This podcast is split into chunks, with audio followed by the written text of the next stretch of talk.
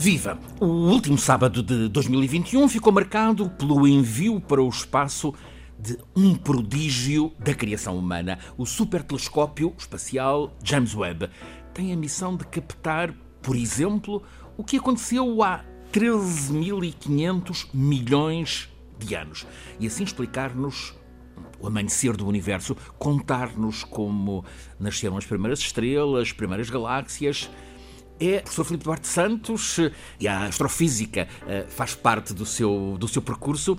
É a promessa de acesso a um formidável conhecimento novo. Sim, é, é realmente um, um sucesso muito grande. Eh, ainda o, o, telescópio ainda está. Ainda vai, ainda vai a caminho, vai em viagem. Exatamente. É uma longa viagem. É uma longa viagem, vai levar três meses até atingir o ponto L2, L3. Um milhão e meio de ah, quilómetros. Uh, perdão, é, L2, L2, L2, L2, L2 e, que, é, que é um ponto que está para lá da órbita da Lua uhum. e uh, oposto à Terra e ao Sol, não é? Portanto, está realmente muito distante da Terra e não há ainda a possibilidade de haver naves espaciais eh, com com pessoas não é, que possam lá chegar, eventualmente. Se ele se avariar, nada se, a fazer, avariar, é objeto é, perdido. Não, não, não é possível ainda, uhum. como, como diferente daquilo que era no caso do Hubble. Uhum. Uh, este, que é o precursor deste. Exatamente, que foi o, o, o último grande telescópio uh, da NASA. Este é uma colaboração conjunta da NASA, da Agência Espacial Europeia e da Agência Espacial Canadiana e, um, e foi lançado num, num foguetão Ariane, que é eh, de, ah, da Agência Espacial Europeia de da base de Kourou, da, da base de exatamente na Guiana.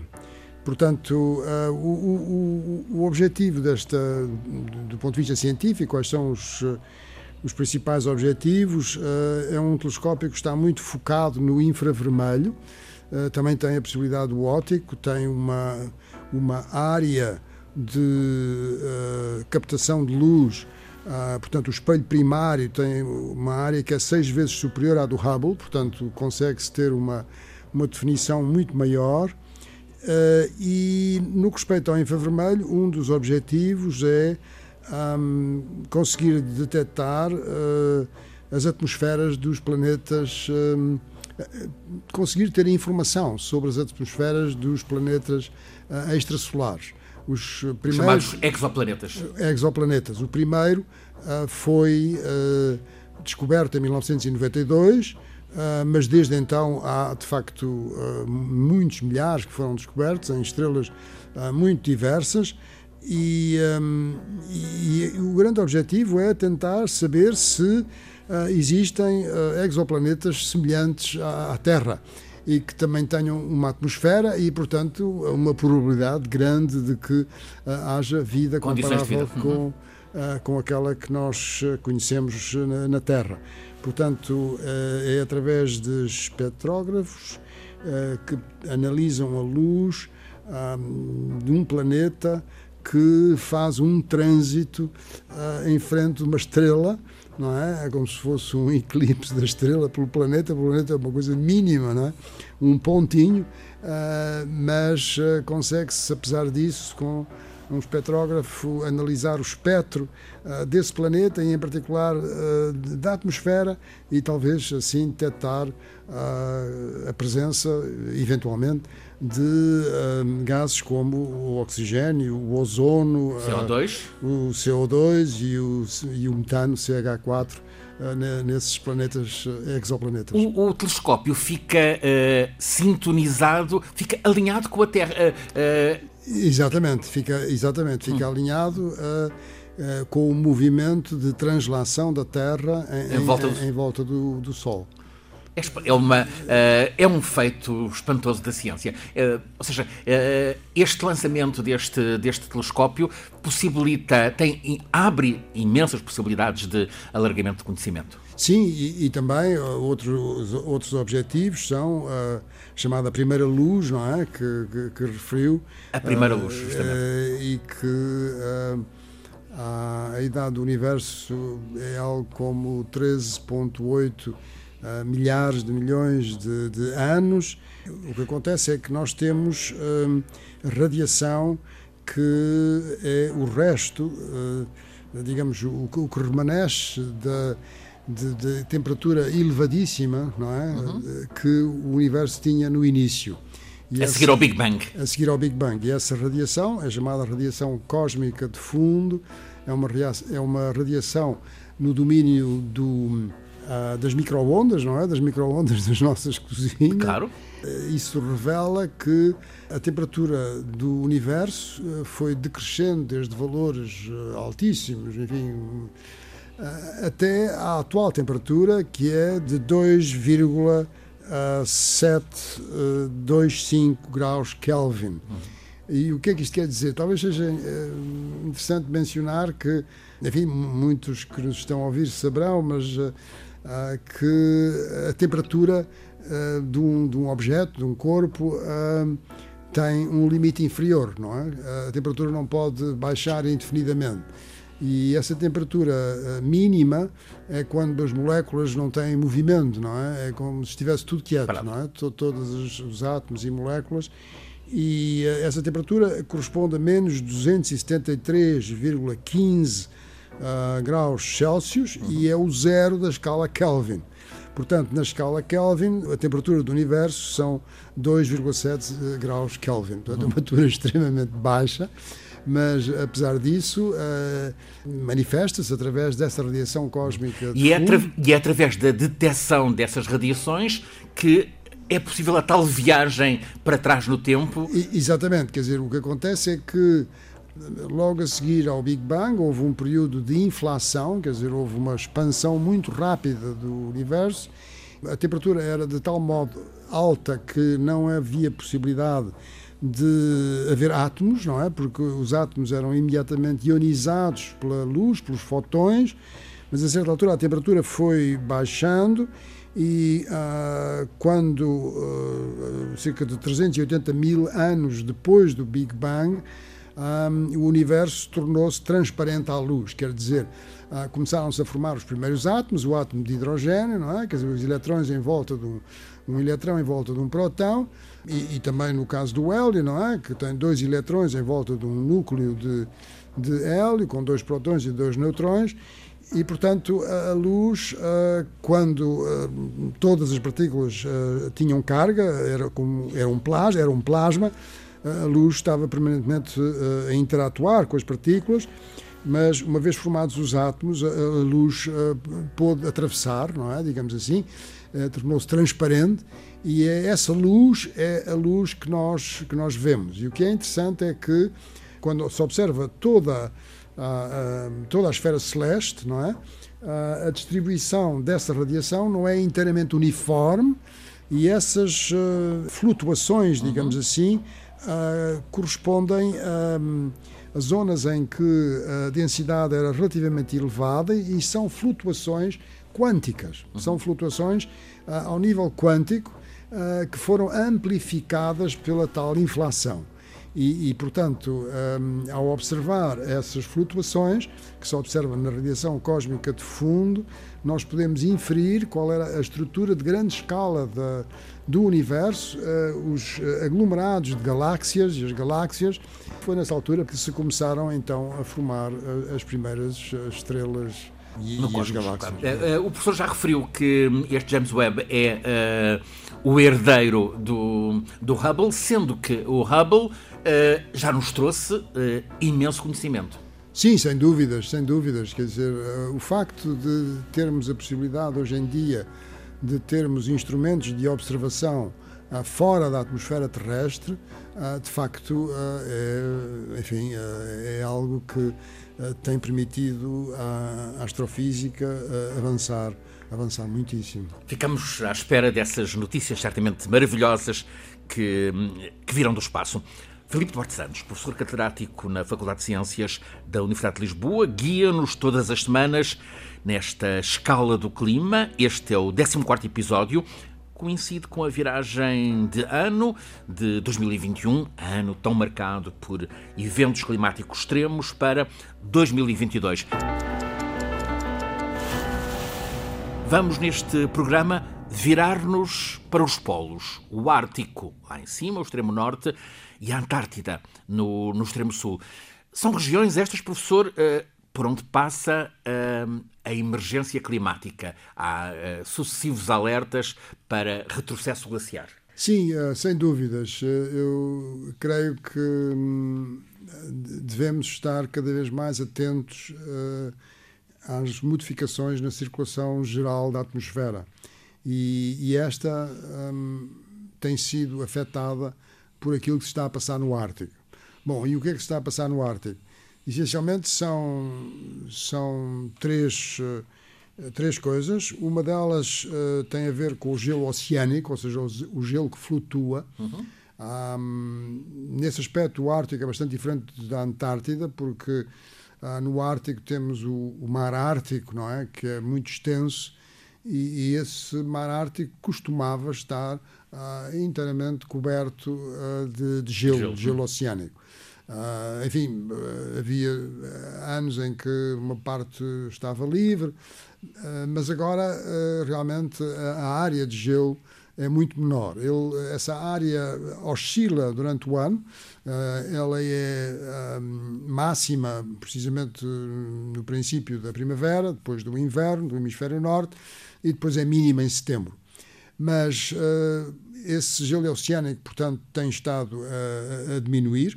Uh, mais Tanto que há rotas navais eh, pelo, pelo Ártico que e, estão abertas. Que... isso tem permitido, tem tido, enfim, uma consequência económica que é de abrir uma passagem uhum. uh, desde a Europa até a Ásia, digamos, desde Rotterdam até uhum. Tóquio, para dar um exemplo concreto, um, que vai, essa rota vai ao, ao, longo da Sibéria, das costas da Sibéria.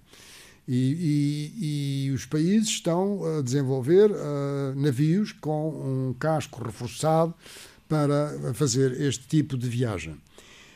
Um, portanto, 60% do volume de gelo oceânico perdeu-se nos últimos 30 anos. Isto é uma coisa realmente gigante. É um número. Uh, e a consequência disto é que um, nós tínhamos uh, no Polo Norte, enfim, na zona do Ártico, não é? tínhamos como se, como se fosse um espelho que refletia a radiação solar. Uh, mas agora o espelho está partido, não é? O espelho é, é, é bastante menor e, portanto, o que acontece é que o que era espelho agora, que era o gelo, não é? Uh, agora é água no estado líquido que absorve muito mais a radiação, embora a radiação seja rasante, não é? Porque estamos uhum. nas zonas do Ártico, mas de qualquer modo há radiação solar e, e o que acontece é que a água aquece mais do que aquecia no passado e, e finalmente aquece a atmosfera. Portanto, há uma retroação positiva e a temperatura média acima do círculo polar ártico, ou seja, na região do Ártico, uhum. uh, aumentou, a temperatura média aumentou uh, muito mais do que a temperatura à escala global, do que a temperatura média da atmosfera à superfície. Uh, aumentou de cerca do dobro. E, portanto, enquanto que a temperatura à escala global foi 1,1 graus Celsius, no Ártico já é da ordem de 2 graus, mais de 2 graus, 2 graus,4. Portanto, com consequências para com o aquecimento global. Exatamente. E um, quais são as consequências disso? Bom, as consequências disso é uma consequência que é evidente, que é a diferença de temperatura entre o Polo Norte e o Equador tornou-se menor. Portanto, o gradiente de temperatura tornou-se menor. E isso tem um efeito muito uh, claro uh, e pronunciado sobre a circulação geral da atmosfera, sobre os ventos dominantes não é? da, da atmosfera. E, e em particular, a, a, chamada corrente de jacto, que é, são ventos em altitude, cerca de 10 km, um, ventos muito intensos de oeste para leste, e é como se fosse um colar, hein? um uhum. colar à volta da, do Ártico, uh, e que, e que uh, arrastam consigo os temporais, portanto, onde se localiza a corrente de jacto estão os temporais, essa corrente de jacto, um, uh, eh, que no passado tinha oscilações pequenas, agora tende a ter grandes oscilações, ou seja, a ir, estar muito a norte ou estar muito a sul, uh, e isso tem por efeito de que uh, os ventos zonais, ou seja, os ventos oeste-leste, são relativamente mais fracos e também a tender a, a, permanecer naquela posição durante mais tempo. E isso tem efeitos uh, muito significativos sobre, um, sobre o regime de ventos, não é? Uh, evidentemente que uh, tudo isto é muito dinâmico, não é? Mas é uma tendência que. Mexe com todo o hemisfério norte, imagino. Exatamente. E, e essa, tudo isto tem, tem importância e para chamar a atenção de, desta, da importância que essas coisas têm uh, para todos nós hoje em dia, um, o facto é que na Europa, na União Europeia mais precisamente, um, uh, a intensidade do vento neste ano de 2021 foi, em média, em média, relativamente mais baixa do que costuma ser. E isso tem uma consequência a nível da geração de energia, de, de energias renováveis, quer dizer, a energia eólica uh, tem uh, menos uh, contribuição para o mix energético. O preço da energia subiu também porque. Exatamente, essa foi uma das razões uhum. para a subida do preço da eletricidade na União Europeia. Não foi só essa, foi também o facto da recuperação económica pós-Covid, enfim, claro. pós-recuperação económica eh, digamos, eh, a seguir à terceira onda, nós estamos agora na quarta onda a nível mundial, mas uh, o facto é que uh, isso teve consequências. E em Portugal uh, também se notou uma geração de energia eólica relativamente mais pequena do que em anos anteriores, comparando os mesmos meses, etc.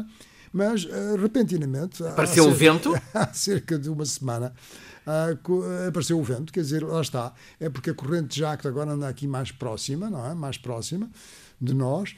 Uh, esperemos que se mantenha durante bastante tempo, porque isso são boas notícias para os agricultores e para, enfim, para os recursos hídricos uh, e para todo esse setor da nossa economia. O tempo, o tempo invernal, invernoso é, é bom para a agricultura, faz falta. Exatamente, exatamente. Faz parte dos ciclos, não é? Dos ciclos naturais. E, e, consequentemente, o que aconteceu foi que, devido a, a, este, a estes ventos mais fortes na Península Ibérica, no mercado de, de, de, de eletricidade de, o Mibel. Mibel exatamente, hum. na, na, Península Ibérica, uh, o preço da eletricidade baixou de 49%.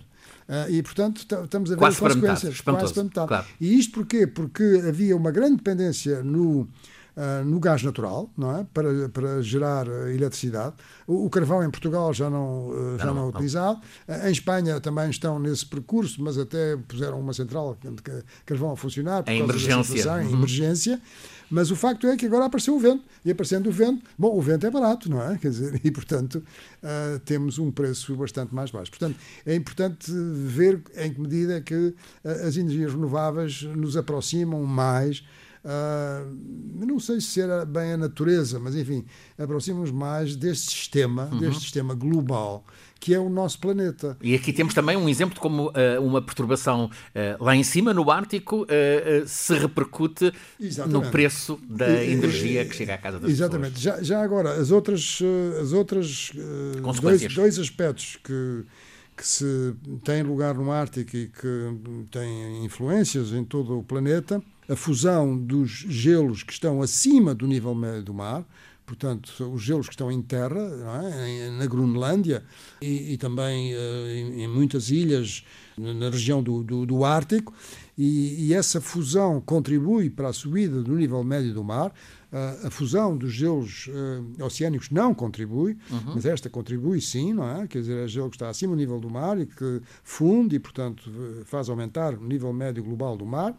E finalmente o permafrost, que. O, o permafrost, da, da Sibéria? Que, que, são, que é o chamado gelo eterno, não é? Exatamente, que é o, é, é, é o solo que está hum. gelado, não é? Contém uh, água, como todos os solos, uh, uns mais que outros, uh, depende, mas e este está gelado, porque a temperatura é muito baixa. E, e, isso tem consequências a nível das infraestruturas, porque as pessoas constroem as casas, enfim, com base nesse, nesse nesse, nesse permafrost. Uh, e quando ele funde, evidentemente que tudo aquilo se desagrega. A estrutura fica abalada. Uh, exatamente. Uh, e, e, outra consequência é que quando o, o permafrost funde, não é? E, e a, a, matéria orgânica que está, que está nesse, nesse meio, matéria orgânica é essa que se pode libertar, parte dela, parte do do carbono que lá está, pode-se libertar para a atmosfera sob a forma de CO2 e, e portanto, agrava o problema. E, portanto, agrava o problema. O, o, Ártico é também, são, são os ursos polares, os leões marinhos, as focas, os pinguins, uh, um sem fim de espécies que também uh, ficam ameaçadas com uh, a redução da, da, da área polar. Exatamente. O Ártico é, bom, é, é um sítio único em termos de um, de biodiversidade, tem espécies que não existem noutras zonas uh, de, do planeta e um, um, estão a ser ameaçadas por aquilo que se está a passar e pela, pela escala em que aquilo está a modificar-se. Uhum. É? As populações humanas são. Uh, são, são poucas, não é? São os esquimós e outras, mas, mas, mas o facto é que há muita há, muita vida, não é? Muita vida. Uh, vida selvagem, não é? No, no, Ártico. E que é perturbada necessariamente com, com, com o gelo. Exatamente. Vamos do extremo norte agora para o, para o extremo sul. A palavra Antártida será talvez um. é um dos nomes mais uh, resplandecentes na geografia. Uh, Antártida é a imensidade branca, remete-nos para a mitologia. Chegar lá, a Antártida uh, evoca os programas uh, do comandante Cousteau, os relatos de Júlio Verne, de Stevenson, de Melville, até aquela ninfa Calipso que, que na Odisseia acolhe o náufrago Ulisses. Antártida remete em suma para a fantasia. É, remete para a fantasia, mas é realidade.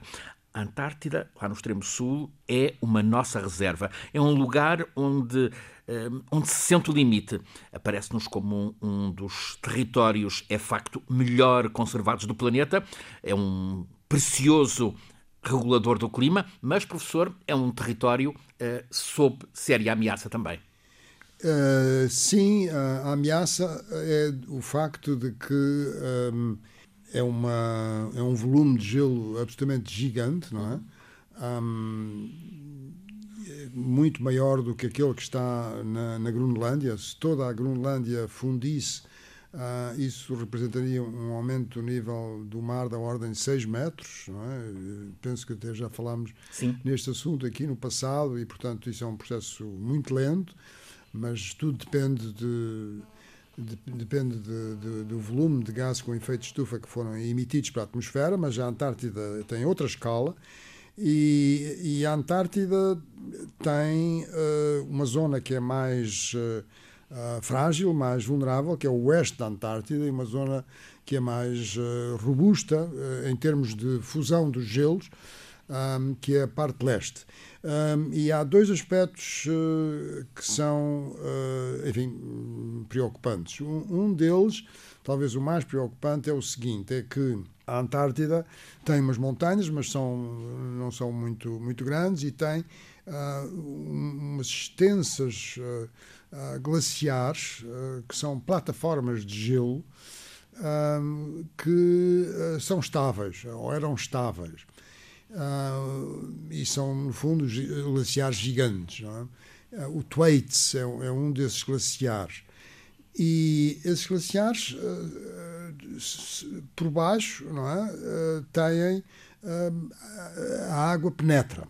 E, portanto, o, o problema, digamos que está a causar uma grande incerteza sobre como é que será o valor que terá no futuro a subida do nível médio global do mar, é aquilo que se chama a fusão basal, é o derretimento basal, ou seja, o facto dessa plataforma ter água por baixo. Uhum. E esta água está a aquecer, porque uh, o oceano está a aquecer, assim como a atmosfera, o oceano também já aqueceu uh, desde 1900 uh, mais do que 1 grau Celsius. E, portanto, Se a água aquece, o gelo é, derrete. O gelo derrete, exatamente derrete e essa plataforma torna-se menos uh, espessa e parte, tem tendência a partir-se. O problema é que os pontos de apoio dessas plataformas são limitados. E, portanto, uh, uh, pode acontecer que toda a plataforma comece a, a, a tender a desintegrar-se. Qual é o problema disto, do ponto de vista de investigação? Uh, nós sabemos como é que seria feita a investigação, mas é extremamente difícil porque as condições são uh, no Ártico são muito adversas, na Antártida, perdão, são muito adversas e para estar a explorar como é que funcionam uh, toda a dinâmica oceânica, não é, e do gelo, interação entre o gelo e a água do mar por baixo destas plataformas é algo que é extremamente difícil. E portanto isso cria uma grande incerteza no que respeita às projeções da, da subida do nível médio uh, global do mar uh, até, ao fim do, até ao fim do século. Um, uh, efetivamente, uh, as projeções, as últimas projeções, vão entre 50 centímetros e 1 metro um, acima de mil, um, relativamente a 1900.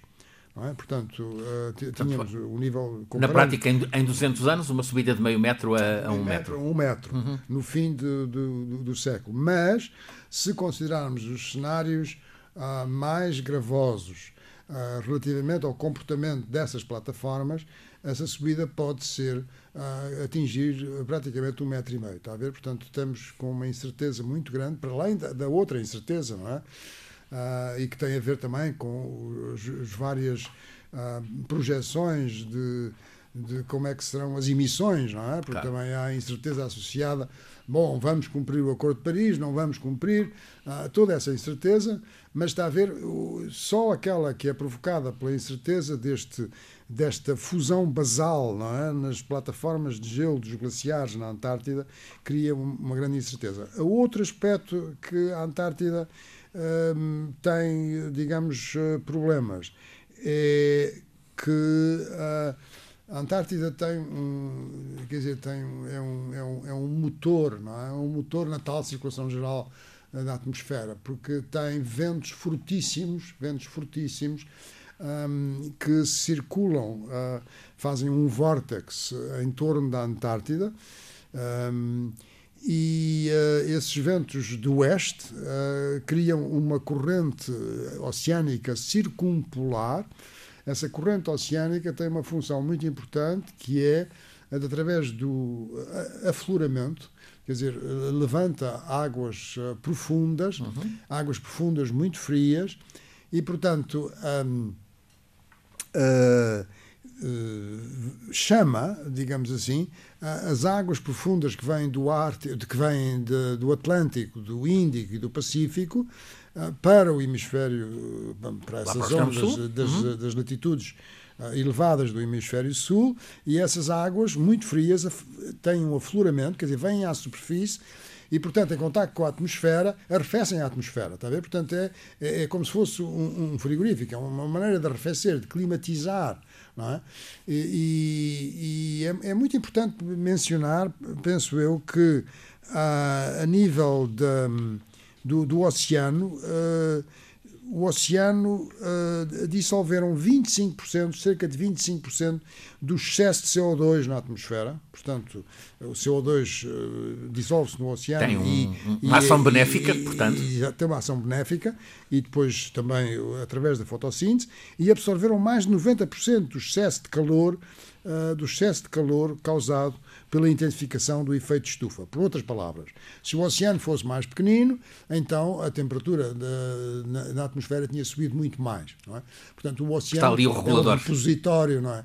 Agora, esse processo, não é? esse processo de troca de energia das, eh, nessa corrente circumpolar eh, está a, a dar sinais de, de, de, enfraquecer e isso é uma coisa que é preocupante. E um, eh, ao ouvir o seu relato, imagina-se a, a, aventura que terá sido a dos exploradores que avançaram pela, pela Antártida a enfrentar condições dramáticas, adversas, imagina-se. Exatamente. Eu lembro-me, enfim, quando era jovem, de ler com, enfim, com muita emoção uh, a expedição do Roald Amundsen uhum. e do Robert Scott. O primeiro que atingir o Polo Sul foi uh, Amundsen em dezembro de 1911 e 34 dias depois Robert Scott, um, um inglês, Amundsen era um norueguês, uh, atingiu. É espantosa essa coincidência. Uh, exatamente, é um conseguiu também atingir, simplesmente no regresso uh, teve grandes dificuldades e acabaram por, enfim, por, por, por, falecer, não é? Uhum. E portanto foi uma história. Mas é uma aventura, mas é uma aventura espantosa. Uma aventura espantosa. Lá a sul, há também a notícia de um uh, iceberg gigantesco que anda à solta, 125 km de, de comprimento, uh, 175 de comprimento e 25 de largura. Uh, é, é, é uma notícia importante esta é um iceberg assim à solta? Sim, é, quer dizer, os icebergs sempre se soltaram, digamos assim, de, de, de, da Antártida, não é? E a questão que se põe é o ritmo a que isso está a acontecer, que é, é realmente eh, estão a, a fragmentar-se mais rapidamente do que no passado, o que resulta dessa instabilidade das tais plataformas devido a, àquilo que, que, que, referi há pouco, não é? Portanto, uhum. à, à fusão na base, não é? A fusão na base dessas, dessas plataformas. Portanto, é necessária mais investigação. Existe um projeto conjunto dos Estados Unidos e da União Europeia, também existem projetos de outros países da, da União Europeia.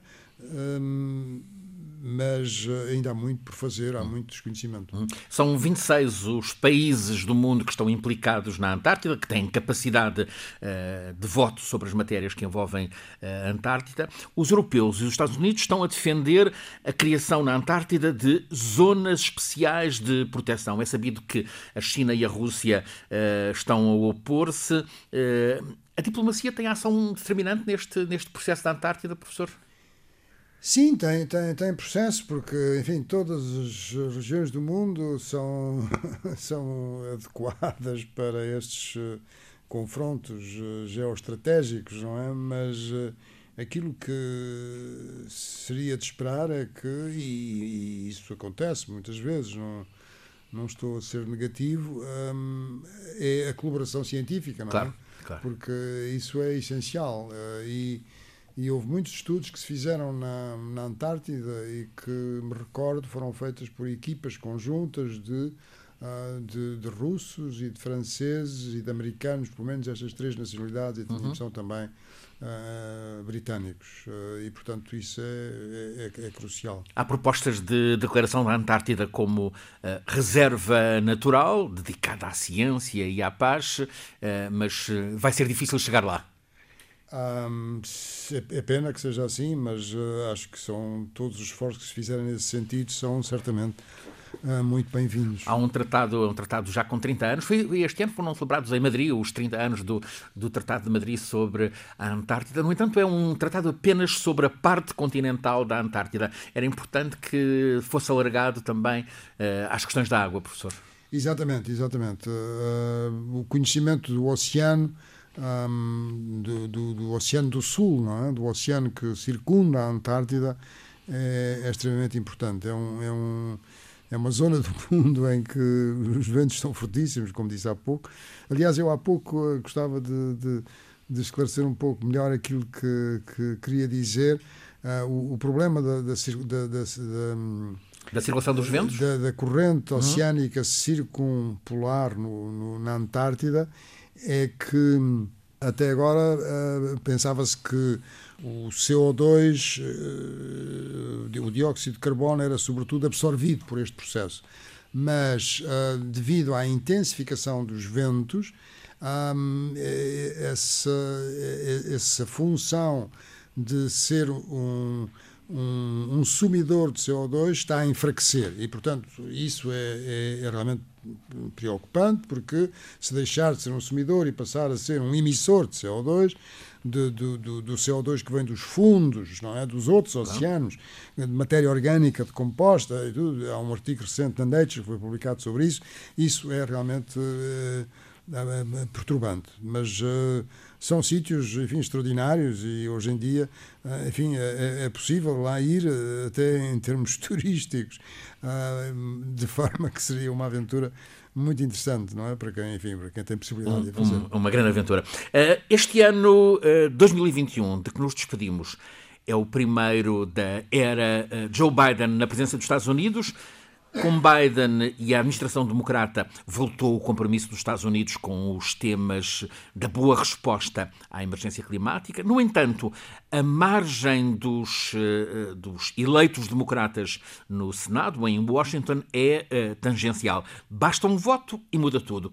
Ora, precisamente, há um senador uh, democrata que tem alinhado mais com a oposição republicana do que propriamente com a bancada dele, com a bancada uh, democrata e com as propostas do, uh, do presidente. Uh, uma das questões que, que, este, que este senador Manchin suscita tem a ver precisamente com o plano Biden de energias limpas.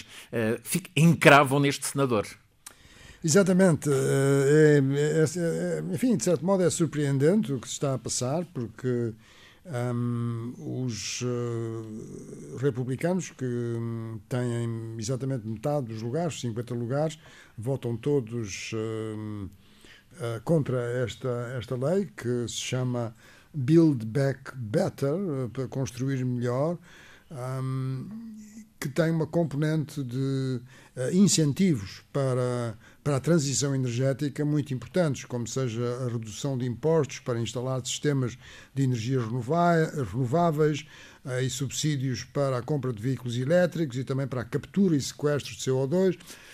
Enfim, é, é uma lei que teria um impacto muito importante para que os Estados Unidos conseguissem cumprir aquilo que, aquilo a que se comprometeram que, era, uh, que foi uh, reduzir as suas emissões de 50% relativamente a, em 2030, relativamente a 2005 e que é essencial para eles cumprirem uh, o, o, Acordo, o Acordo de Paris. De Paris. Uhum. E, e, o que acontece é que isto está bloqueado.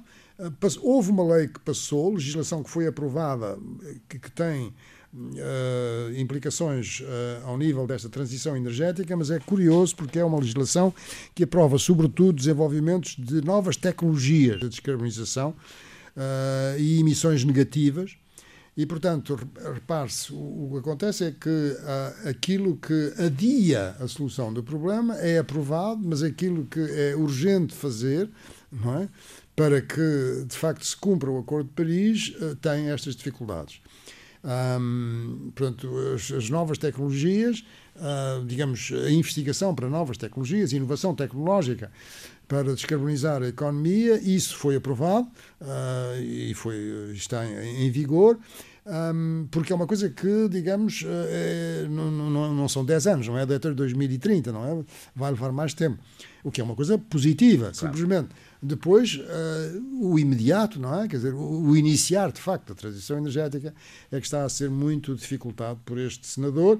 Uh, esperemos que se, seja ainda encontrado um, um, ponto de equilíbrio, digamos assim, entre as suas preocupações e, e, e aquilo que foi proposto pelo, uh, pelo presidente Biden, mas realmente é uma situação que que, que, é perturbante porque se os Estados Unidos efetivamente não cumprirem aquilo que ah, disseram que iam fazer em termos de, do Acordo de Paris, isso é muito mau, porque temos um país que é ah, uma superpotência que pretende ter a hegemonia económica e militar do mundo e que, ah, cujo exemplo é, é, é absolutamente crucial para que o, o, mundo adira a este processo de descarbonização. E tudo está bloqueado por um homem só, um, um senador nos Estados Unidos. A presidência Biden só no próximo dia 20, 20 de janeiro, é que vai completar o primeiro ano em funções e está confrontada, portanto, como vimos, com este eh, talvez inesperado fogo de quem era suposto ser parceiro. Precisamente, olhando para uh, o ano a começar, 2022, Lisboa vai acolher a Conferência Mundial dos Oceanos, Kunming, na China, vai ter a parte 2 da COP15, a Conferência das Nações Unidas, neste caso sobre a biodiversidade. A outra, que será a COP27, a Conferência sobre, sobre o Clima, está marcada para Sharm el-Sheikh, no Egito. Que o novo ano nos traga boas notícias. Bom 2022 são os votos da equipa que todas as semanas faz a escala do clima. Cada episódio às sextas-feiras em podcast no site rtp.pt. Este é o 14 episódio, em versão para rádio na Antena 1, aos domingos, depois das duas da tarde. Este é um programa feito por Alice Vilaça, Nuno Portugal, Paulo Cavaco, por mim, Francisco Sena Santos, e sempre com a condução científica do professor Filipe Duarte Santos.